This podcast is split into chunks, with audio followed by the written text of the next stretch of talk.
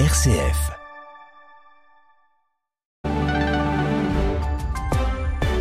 Le flash d'information belge avec Marc Gérardi. Bonjour à tous, un ordinateur pour chaque élève qui entre en première année secondaire, telle est la revendication de la Ligue des familles. Il en sera question aujourd'hui au Parlement de la Fédération Wallonie-Bruxelles.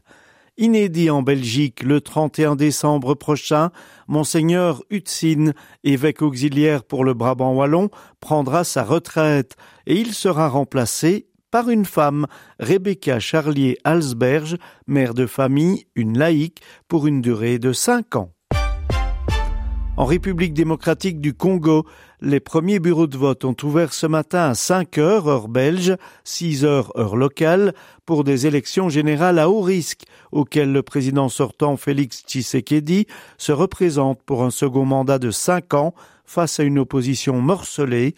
Il y a 19 candidats en lice pour les élections présidentielles la Cour suprême du Colorado a jugé hier Donald Trump inéligible à la présidence en raison de ses agissements lors de l'assaut du Capitole le 6 janvier 2021, car il s'était livré à une rébellion.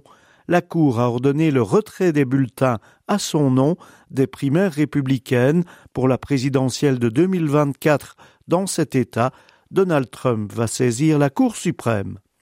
Le journaliste, présentateur et écrivain français Patrick Poivre d'Arvor, 76 ans, a été mis en examen lundi dernier pour viol sur la journaliste et actrice Florence Porcel. Les faits pour lesquels le septuagénaire a été mis en examen remontent à 2009. Patrick Poivre d'Arvor clame son innocence. Après trois longues semaines d'audience et plus de dix heures de délibéré, 35 ans après les faits, Monique Olivier a été condamnée hier soir par la Cour d'assises des Hauts-de-Seine à la réclusion criminelle à perpétuité, assortie d'une période de sûreté de 20 ans pour sa complicité dans trois enlèvements et meurtres commis par son ex-mari Michel Fourniret. À noter que deux corps des trois jeunes filles enlevées par Michel Fourniret n'ont jamais été retrouvés.